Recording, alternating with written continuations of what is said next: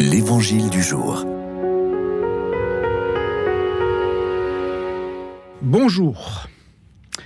De l'Évangile selon Saint Marc.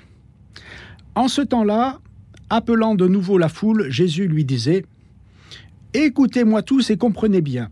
Rien de ce qui est extérieur à l'homme et qui entre en lui ne peut le rendre impur. Mais ce qui sort de l'homme, voilà ce qui rend l'homme impur. Quand il eut quitté la foule pour rentrer à la maison, ses disciples l'interrogeaient sur cette parole. Alors il leur dit Êtes-vous donc sans intelligence, vous aussi?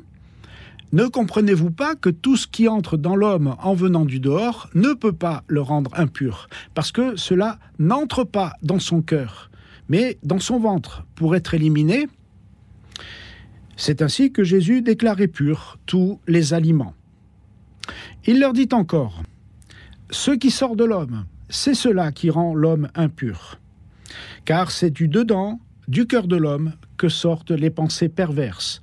Inconduite, vol, meurtre, adultère, cupidité, méchanceté, fraude, débauche, envie, diffamation, orgueil et démesure.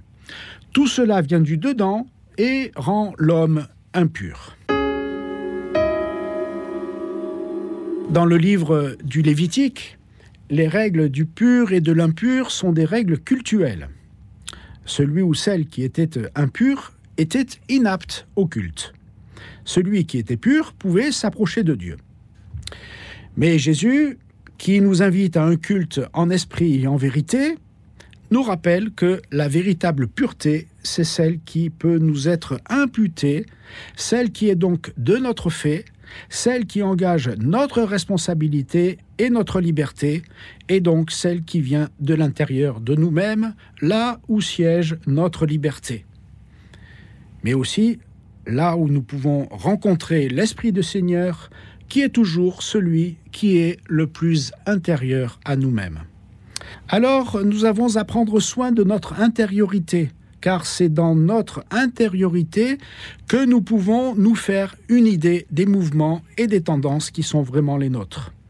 La vie spirituelle consiste d'abord à ce que nous ayons conscience de ce que nous avons dans notre cœur et comment il arrive que Dieu y intervienne. C'est cette intériorité que notre prière permet d'ouvrir à Dieu lorsque nous présentons notre vie au Seigneur. Oui, le geste qui doit toujours commencer notre prière, c'est de nous mettre en présence du Seigneur. Sachons donc prendre soin de notre vie spirituelle.